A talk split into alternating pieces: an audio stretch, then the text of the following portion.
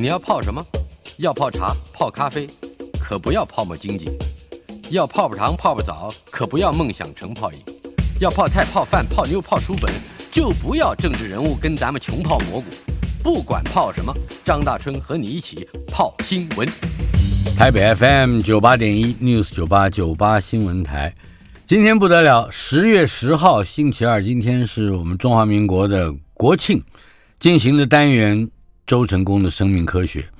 在进行嗯今天的课题讨论之前，有个非常重要的，也是个欢庆的消息要跟大家报告。第四十五次中小学生优良课外读物的推介和评选活动已经结束了。在自然科普类里头，有五百二十一个 item 啊项目参加，推荐出八十八本。这个非常重要，而且对孩子们，嗯，是可以说是极有帮助的优良课外读物。同时，再从这八十八本之中精选出来十本，称之为精选之星。呃，毫无疑问，生命为什么如此神奇？呃，这个得奖了，而且这个入选给全台湾的小朋友们。我想这个小朋友的范围很大，从小学、初中、高中，嗯，甚至我觉得在大学的也都还可以，呃，从这本书里面获得非常好的教益。呃，也这是由文化部主办的，我再强调一次，第四十五次中小学生读物选介，周老师的书，也就是我们节目的一开始的探讨基础，得了非常大的荣誉。呃，老实说，这也真不容易。在过程之中，有三个半月的时间阅读八大类，总共的这个 item 还有三千六百七十四种，包括四千六百四十六册的书籍，最终还是评选出了六百五十二种，也就是八百一十二册的推荐物。再后来，精中选精，嗯，最后的十本精选之星，周老师。好像对于这一次的获奖，呃，或者推荐，您还愿意做一些非常，嗯，这个我觉得很感人的这个服务，是不是？呀，我想首先要感谢呃文化部做这样的一个活动，嗯嗯，那我也很高兴我的这本书呢入选。那我觉得光是入选，我们应该要有一些延伸的这个活动，嗯啊，所以我在这里呢，我特别我自告奋勇了。就是说，听到这个节目的高中的同学或者是老师，如果对这本书的内容有兴趣，嗯，或者更多希望知道一点现在现代生物学的一些进展或者背景的话，嗯嗯，我都非常乐意呢，担任这个义工，是。啊，等于是担任文化部的义工，来到各校去，对，到各校去做这种推广的这个。演讲活动，嗯，或者是座谈也可以要。呃，而且我刚才您还特别强调，您不收演讲费，不收车马费。对，呃，如果有兴趣的同学或者是老师们，对于周成功教授的这一项，我觉得非常动人的、非常感人的服务，有兴趣的话，可以联络天下文化出版。呃，周成功教授的《生命为什么如此神奇》，就是由这个呃。卓具盛誉的出版社，呃，来来发行的，天下文化出版。呃，再一次恭喜周老师，嗯、呃，在我我我我们真的是与有荣焉，而且感觉我们真的是有眼光啊！哈，是啊是啊。来，今天我们的题目很特别，大学生物实验也能救人性命。呃，这这是一个科学家们使用的实验性的治疗方法。对，那到底它的背景如何，以及它所牵涉到的某些科学概念，呃，又有什么值得探讨的地方？啊，简单来讲，这是一个非常有趣的一个故事。嗯，那这个故事开头呢，就是在英国，英国这个，因为我们知道欧洲人有一个先天性的这个遗传性疾病。嗯。叫做英文叫做 cystic fibrosis 啊，嗯，这个是因为基因突变造成的这个遗传疾病。那当这个带了生病的这个病患呢，他因为这个基因突变，让他的这个肺泡里面的这个水分呢，嗯，排不出去啊，就是会在肺里面堆积很多这个水分。嗯，那这个水分呢，到最后呢，就很容易让环境中的细菌呢，在这里等于是滋生培养啊。那这个病没有药可治，嗯，那唯一的方法就是做肺的这个移植啊，就是换肺，等于是换肺。嗯哼。那这个故事开始呢，就是在英国呢，呃，有一个有一个这个年轻人。得了这个病，十五岁的女孩，对，那就是在医院里面就换肺，嗯，换肺之后，按道理讲说病情就应该好转啊，是，但是呢，医生就发现这个病人的这个身身上开始出现很多这个这个水泡，有类类类似水泡的这个，就发现哎，这个不对，而且这个感觉上那个病患的这个好转的情况不好。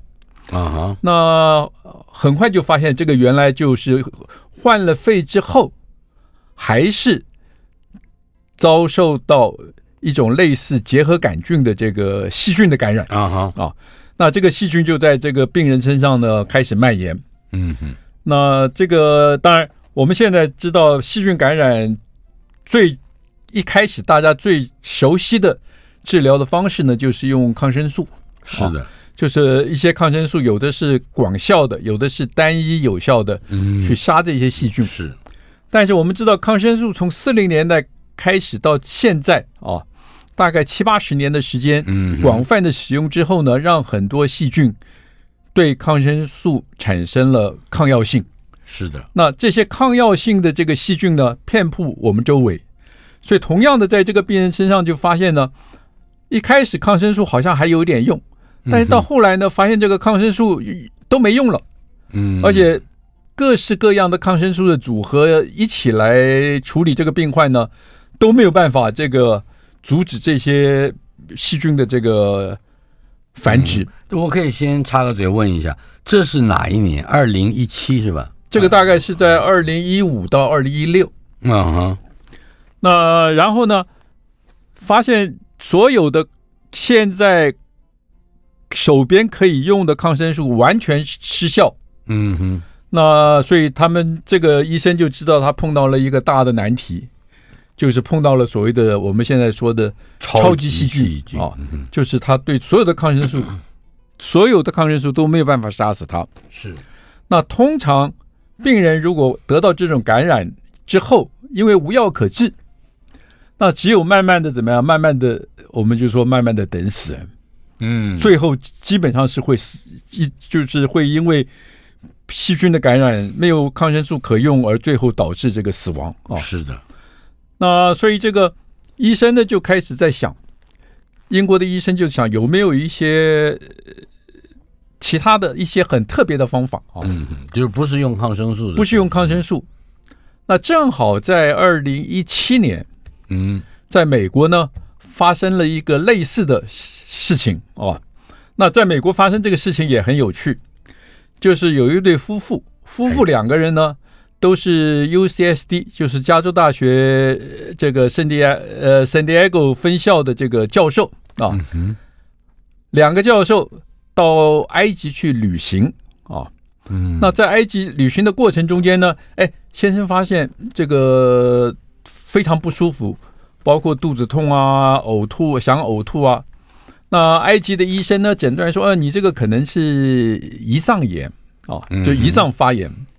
但是用所有胰脏发炎、胰脏炎的这个治疗的方法都无效啊。那他们就怀疑说，哎，这个也许也是某种细菌感染啊。嗯哼，那就真的是开一个刀进去看，就会发现，在胰脏旁边真的有一个小的水泡啊。啊，那从水泡里抽一点。这个内含物出来呢，化验呢，哎，发现真的是细菌，嗯，而且那个这个细菌呢，好像对抗生素也不怕，也也也也不怕，嗯哼，哦，那这个时候病况急转直下，那这对夫妇呢，这个是先生得了这个病啊，是。那他们就用这个军机把先生呢从埃及呢，嗯，送到德国的这个法兰克福美军的基地啊，因为他们觉得那里应该有比较好的设备嘛，是。去做治疗。哎，那治疗了一一阵子以后，哎，发现的确情况有好转，那就回到加州啊，夫妇两个呢就回到加州，嗯，但这个病还没有全好。是的，那在这个加州的这个 San Diego 分校的这个医院里面呢，嗯，就继续治疗。哎，看起来好像是真的是有好是有好转，嗯，但是呢，有一次不小心呢，他们不晓得做什么样的穿刺啊，有一个水泡刺破了。嗯，水泡里的东西就扩散出来。哦，哇，那这身体里面。对，在在腹腔里面嘛，是。那这一下不得了，这个先生马上就得了这个等于是腹腔的这个细菌感染，嗯，而且这个时候发现这个细菌对所有的抗生素都都没有用，嗯，很快的这个先生就进入昏迷，是。哦，但是还没有就是还没有完全死掉，嗯哼，那这个太太呢，因为是学工位的。要想要救他先生嘛，就想尽办法，就他就想到这这个，就说细菌除了怕抗生素之外，细菌其实还怕另外一个它的天敌，嗯，就是细菌有一些病毒啊，针对细菌的病毒是这个，我们现在把它叫做噬菌体，噬就是吃啊吃的意思。那噬菌体的这个历史其实非常悠久啊，哎，那他想到说这个。除了抗生素以外，噬菌体也可以来杀细菌。嗯哼，那有没有可能美国有一些研究单位手边有这些杀细菌的噬菌体啊？我可以来试试看啊。等于就是死马当活马医了。嗯，哎，等一下，这个故事讲到这里，卖个关子。为什么呢？因为噬菌体啊，在字面上翻成了噬菌体，我们。中文至少中文世界的读者就会认为哦，它是吃细菌的。对，它应该不是吃细菌的。我们先介绍一下噬菌体跟细菌的关系。噬菌体很早在十九世纪事实上就被发现，怎么发现的呢？就是这个也是英国的医生啊，在印度的这个恒河里面啊哈，发现这个恒河里面的水啊，不晓得什么原因，你如果把这个会造成霍乱的霍乱杆菌。加上这个恒河里面的水，嗯，哎，这个细菌就死掉了啊，细菌就被等于就被消灭掉了。是，那所以就怀疑说，这个恒河里面的水是不是有有一些什么东西会吃细菌啊？那到了二十世纪初，法国的一个这个医生呢，他就更进一步研究，嗯，那他就发现的确，在这个水里面啊，有一些东西能够穿透这个。陶瓷做的那个滤器，嗯啊，因为氯气里面的那个孔洞是非常非常的小，比细菌还小很多，是啊。那他把这个水呢，经过这个氯气这个过滤之后，这个水仍然能够杀细菌，细菌，所以表示有一些能够，所以我们现在常常过去了，我们把它叫做滤过性病毒嘛，嗯，就是说这个病毒非常非常小。能够通过那个过滤器，过滤器嗯。啊，但是那个时候仍然不晓得这个是病毒，他只晓得说有一个能够通过过滤器的小东西，嗯，他以为是吃细菌，所以那个时候还并没有命名为滤过性病毒。对对，那个时候还没有这个病毒的这个概念。概念哦，那个时候大概是是一九一七年、一九一八年的时候嘛。嗯，那所以。他就正式给了这个会杀细菌的这个物质的一个名称，嗯哼，就是说他认为这个这个东西呢会吃细菌，是，所以叫做噬菌体啊。嗯，照他的这个命名来讲的话，那个就是会吃细菌的东西，嗯哼，啊，那实际上这个发现，在二十世纪初期是真的是很快就有人想到那，那他既然可以吃细菌。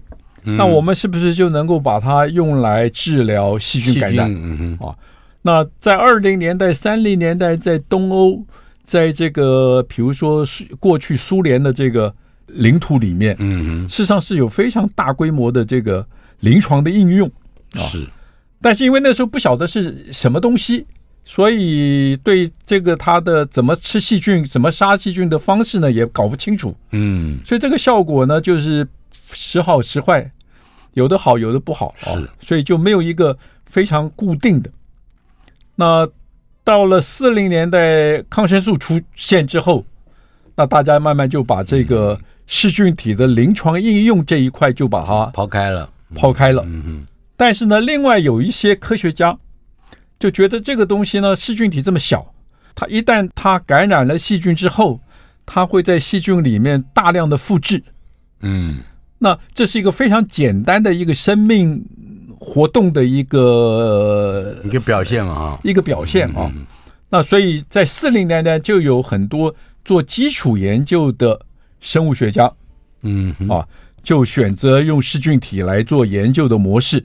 就要看这个噬菌体到底是怎么去感染细菌，然后怎么在细菌里面这个这个繁殖，嗯，最后怎么把细菌杀掉。所以，事实上是一小群的这个科学家做噬菌体研究的。对，那他们为了鼓吹这个研究，嗯，他们还特别认为他们是叫做废弃学校啊，嗯，每年暑假在美国的这个冷泉港实验室，嗯哼，开班授课是。就是介绍这个噬菌体的基本的生物学跟怎么做研究。这个肺菌就是希腊文的，就吃吃吃吞吃的意思。对，就是就是噬菌体。对，就是噬菌体。嗯嗯。那这个这个，所以这个噬菌体在这个分子生物学的这个基础研究的这一块里面是非常非常重要的一个一个工具。是哦，但是它的临床应用呢，等于就慢慢就被人家忽略，而最后等于是被忘记了。啊，等到 San Diego 这个太太呢想起这件事情以后，她就开始找。哎，的确，在美国还仍然是有几个实验室，有几个地方在研究这个噬菌体能不能够作为临床应用之用。嗯嗯。那其中一个，那大家想想看，一个其实最简单的讲啊，就是美国的军方，嗯，美国海军。美国海军的生物实验室是就仍然继续在研究怎么利用噬菌体杀细菌的这个特性，等于当做一个反制细菌战，嗯，或者反制发发动细菌战也不一定呀，就是就是一个 一个军事用途了。对对对，所以他们就找了大概有一个小公司。德州大学跟这个美国海军的这个实验室里面都有保存了一些这个，都还仍然继续在利用肺菌杀细菌的特性在做研究。是，那他就请他们提供这些肺菌的标本啊，在这个实验室里面做测试，哎，发现的确是有有几个肺菌呢是可以杀他先生体内的这个细菌，就是准确的可以找到。对，那所以他就把这几个细菌呢就混合在一起，达到他的腹腔。嗯，同时呢，做静脉注射。嗯啊，过去我们说肺局治疗细菌感染都是用涂抹，嗯，表面的啊，是。或者是吞食，比如说霍乱嘛，嗯，你霍乱在肠胃道你就吞一些这个细菌体，嗯嗯，到肠胃道，静脉注射把细菌体直接打到血管里，嗯，这个大概是第一次。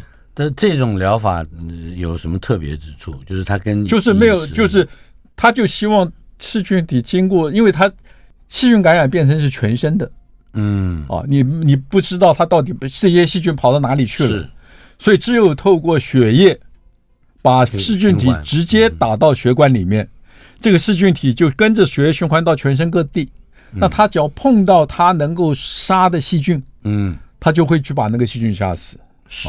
结果非常惊人，嗯，他先生在这个还住在 ICU，住在这个加护病房啊，还在昏迷的状态，打了噬菌体到血管中间，第二天哎就醒来了，这是死马当活马医，对对，就醒来了，哎，然后过几天就好了。啊。啊就好了，所以这个在二零一七年的时候变成是一个非常对临床医学来讲是一个非常震惊的一件事情，很震撼的一个新闻，一个新闻了。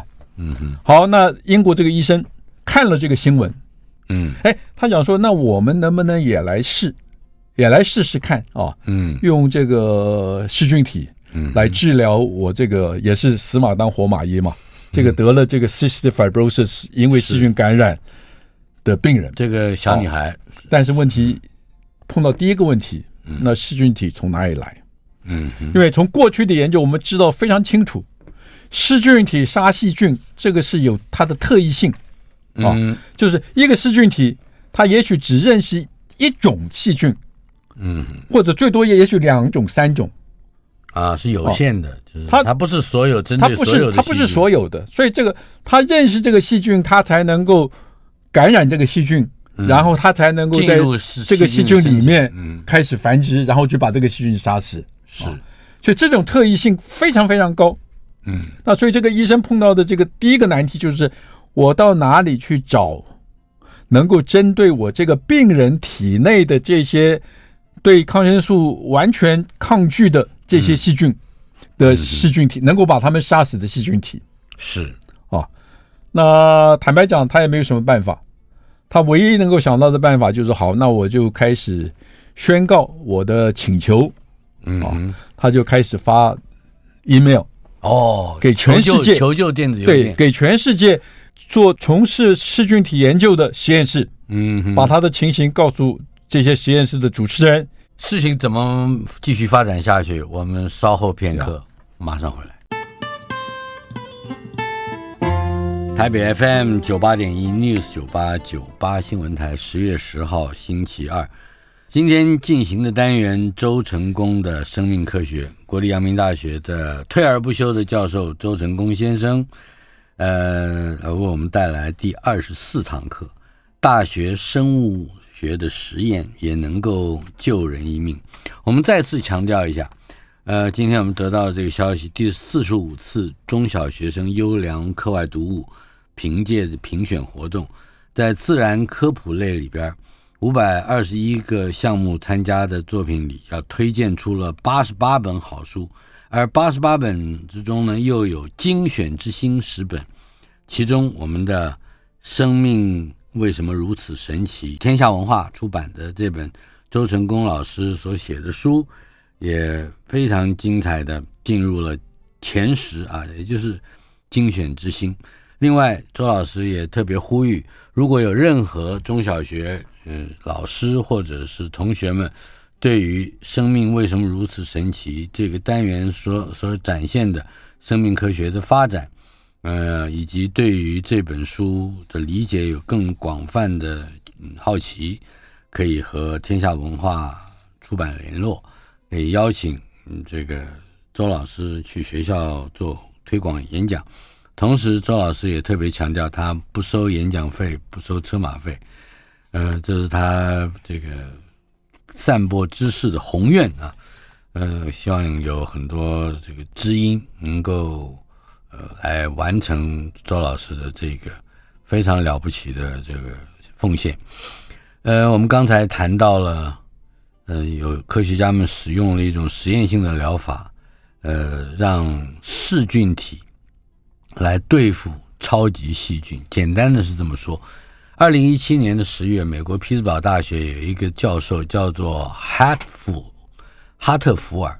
他接收到了刚才我们提到了英国来的求救电子 email，那 Hatfull 是他是个分子遗传学家，对他基本上是一个或者是一个微生物学家。嗯哼，谈谈他三十多年的研究。啊，这个这这位教授很特别啊，这位教授他手边嗯，在他的实验室的这个冰箱里面嗯哼。就有有几个很大的呃负八十的这个冷冻冰箱。啊，负八十度。对，因为这个它在这个负八十的冰箱里面呢，它储存了超过一万五千个嗯哼。分离出来纯化的噬菌体。哦。哦，所以这个恐怕是全世界噬菌体收藏最自己私人拥有最丰富的啊。嗯哼，那其实这个背后就有一个非常有趣的故事。嗯哼。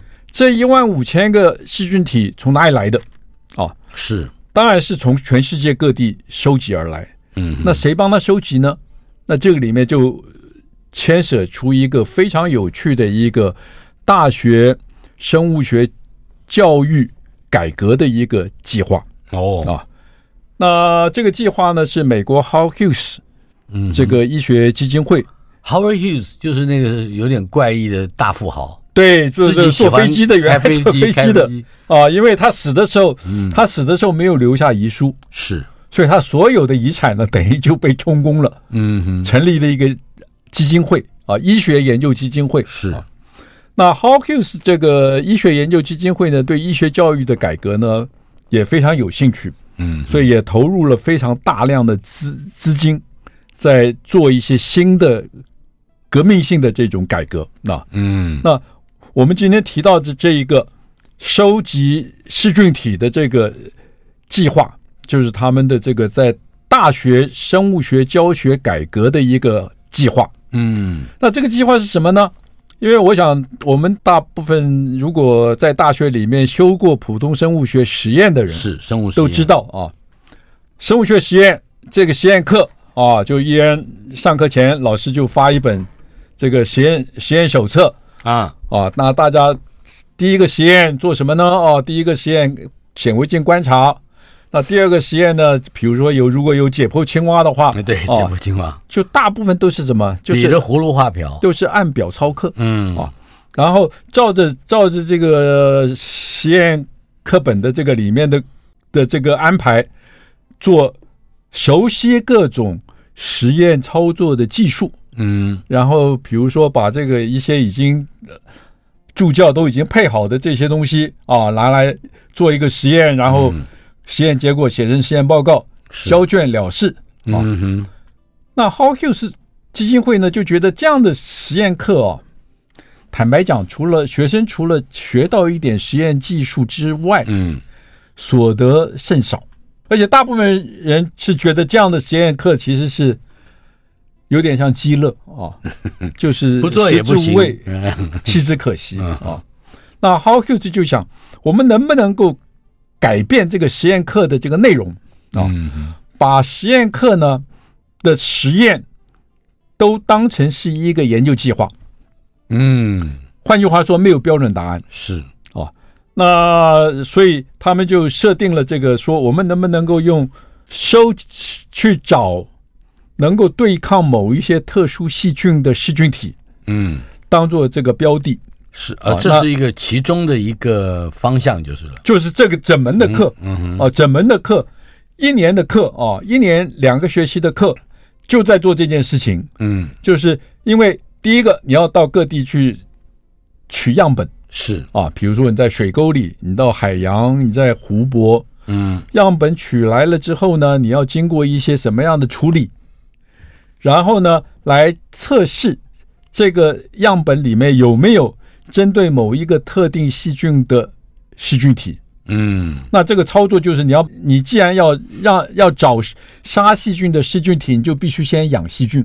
嗯，那把养的细菌呢，比如说铺在那个这个我们叫 petri dish 里面一个一个盘子里面啊，然后呢，你把各地采来的样本呢，就是在这个细菌表面。长出了一层这个薄膜，嗯。啊，之后呢，你拿拿一个，比如说拿一张滤纸，然后或者是很少量的这个样本呢，滴一点点在这个细菌表面，嗯，如果样本里面有细菌体会杀这个细菌，这个特别你你养的这个细菌的话啊，那细菌体就会跑到细菌里面开始杀，啊哈，杀了细菌以后释放出来更多的细菌，就会。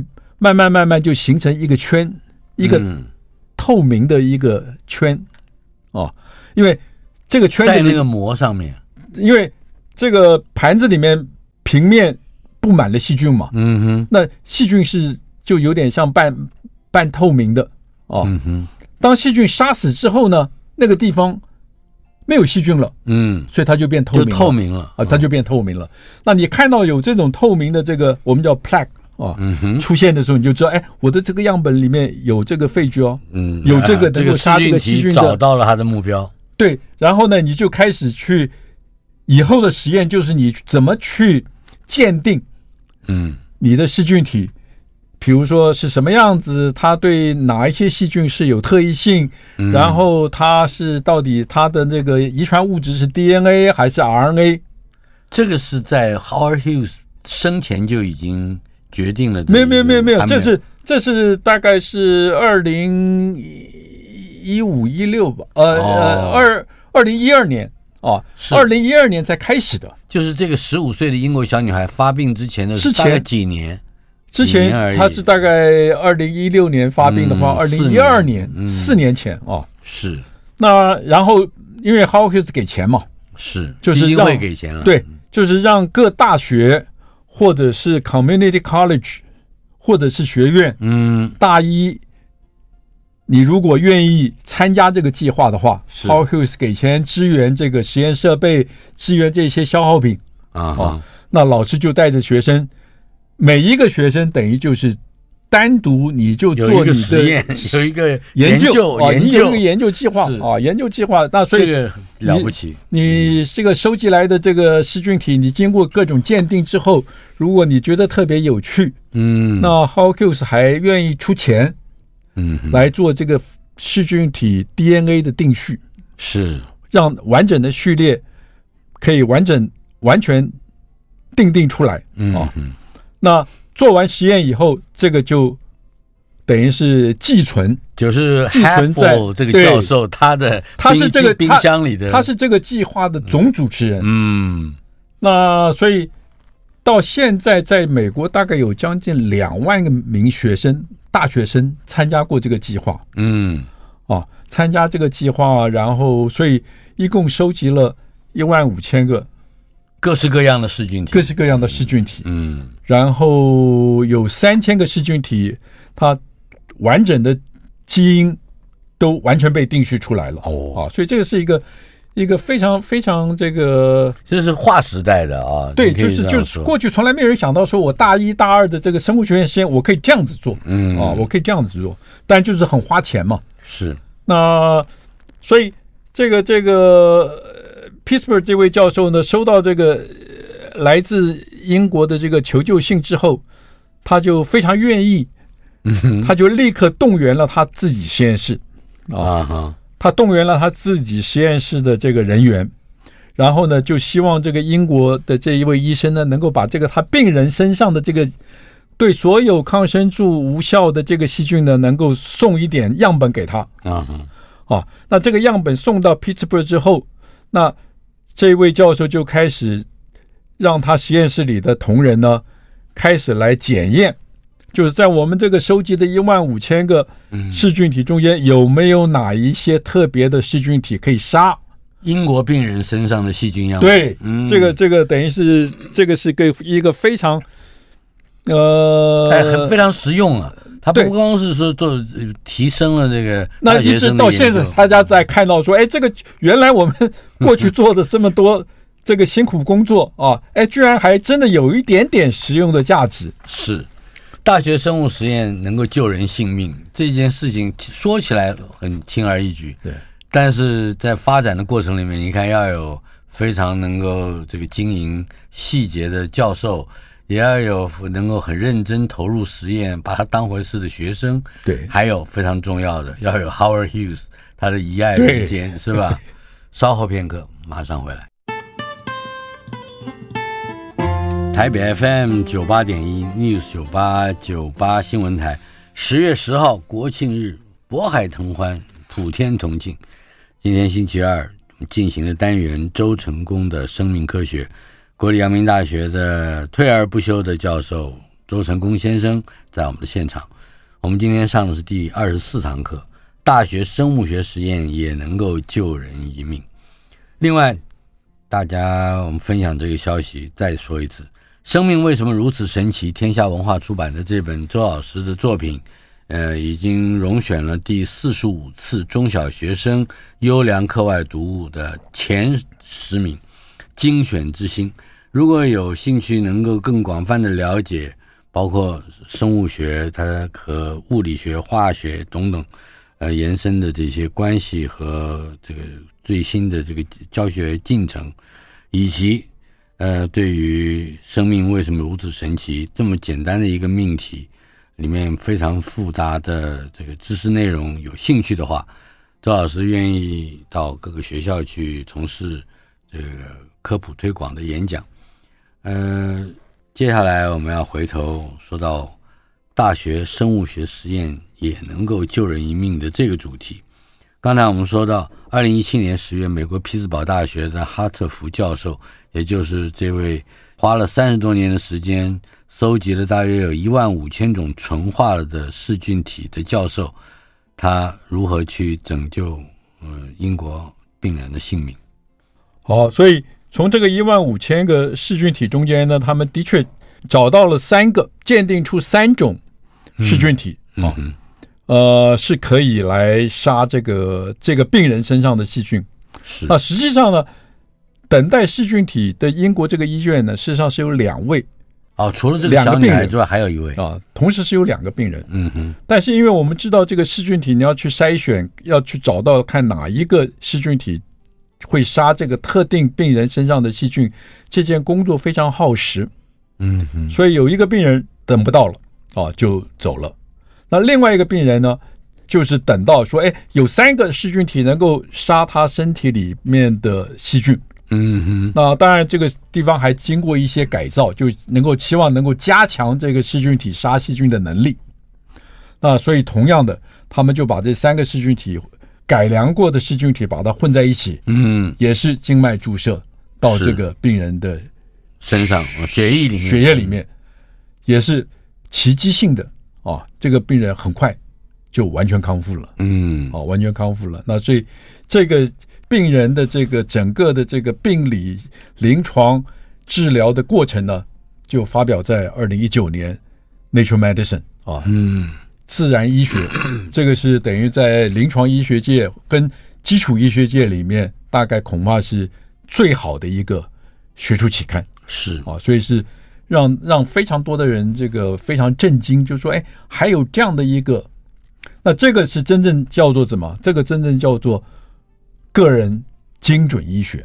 嗯，因为这个噬菌体它只会认识你身上的细菌，嗯哼啊，所以我们必须知道，必须把你身上的细菌分离出来以后去找。”也就是说，它就是有针对性的啊，它不是这个一下去杀死一大片。对，所以这个这个地方事实上是是有一个吊诡了。嗯，怎么说？精准医学好不好？你听起来当然好，不伤害你没有？非常好，对不对？就是因为这个治疗只对针对你个人的。嗯哼。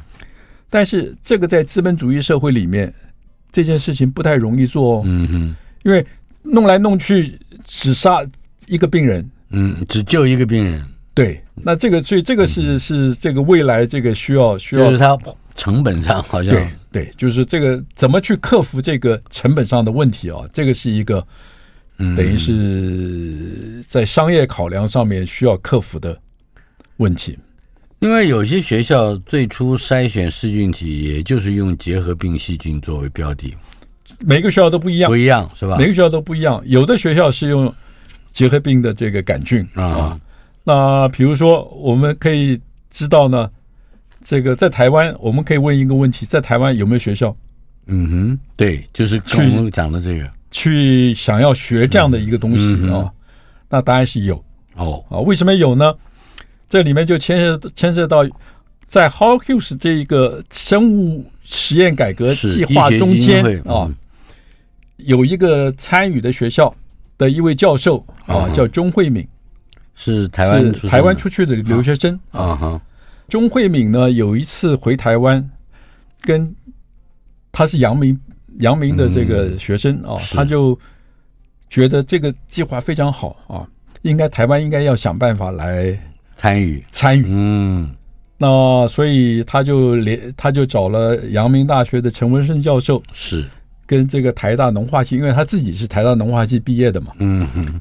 台大农化系的教授，他们就开启了一个小的这个实验课的这个计划。嗯，那在那个计划里面呢，那问题就是他用什么样的细菌做标的？是啊，那因为陈文胜教授过去长期都是用这个叫做 Streptomyces，是吧？一种一种线性细菌吧？啊，他是研究这个细菌的这个生生物学，所以。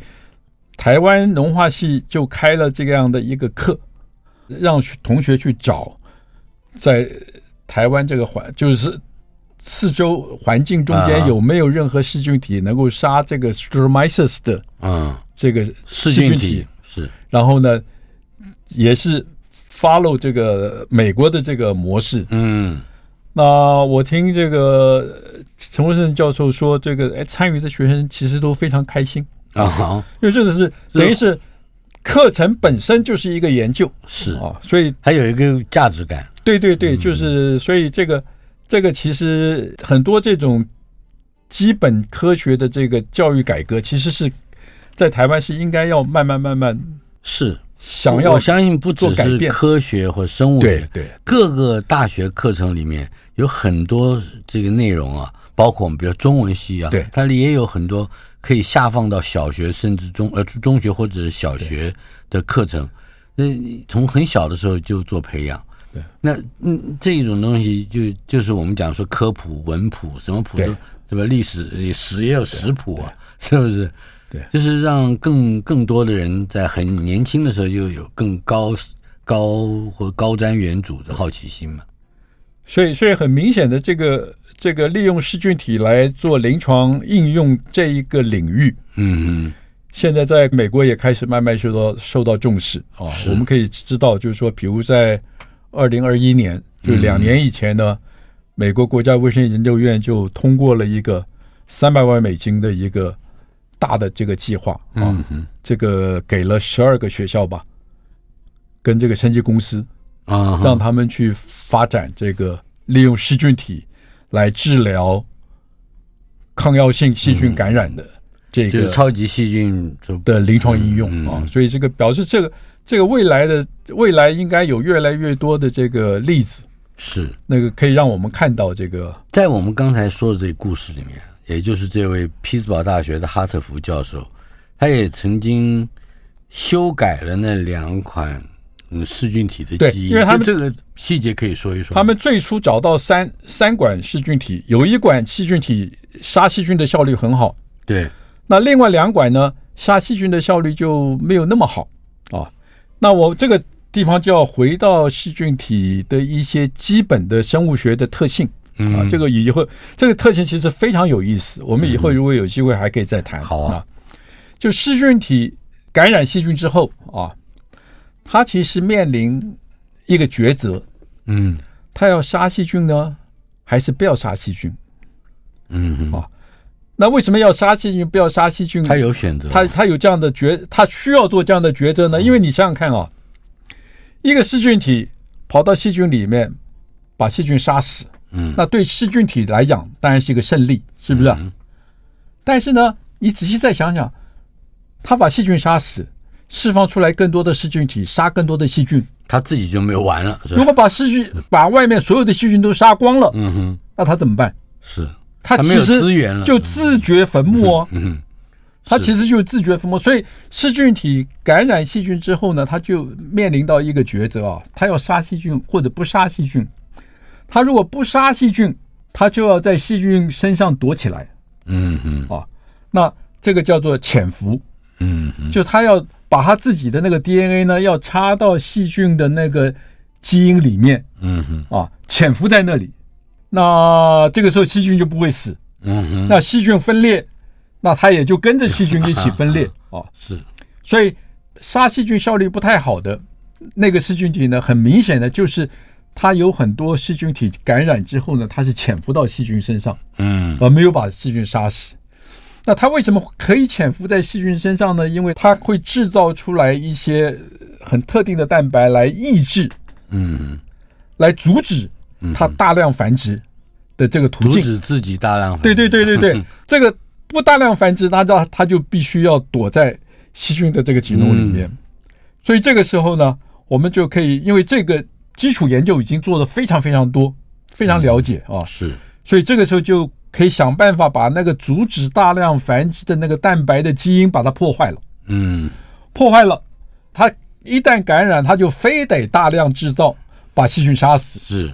它就没有办法躲起来，嗯，哦，所以这个等于就是说，这个就是基因改造啊，基因改造细菌体，让它只杀细菌而不会躲起来。是，非常感谢周老师为我们带来的讯息，同时也恭喜再恭喜一次，这是第四十五次中小学生优良课外读物的精选中的精选，精选之星，也就是呃周老师的书，嗯，生命为什么如此神奇？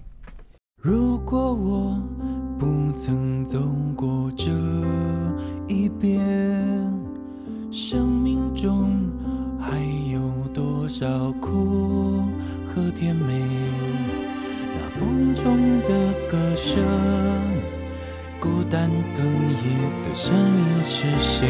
回忆中那个少年。为何依然不停地追？想要征服的世界，始终都没有改变。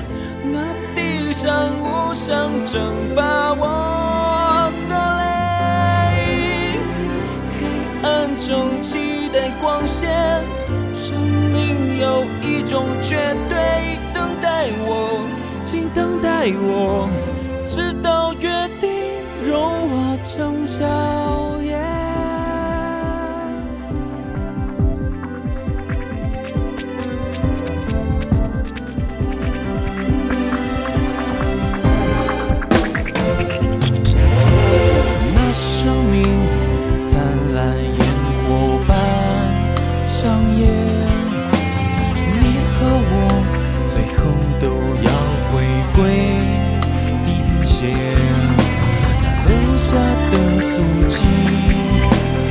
浪花冲走回忆，还爱谁靠近我，再拥抱我，请不要让我的心冷却。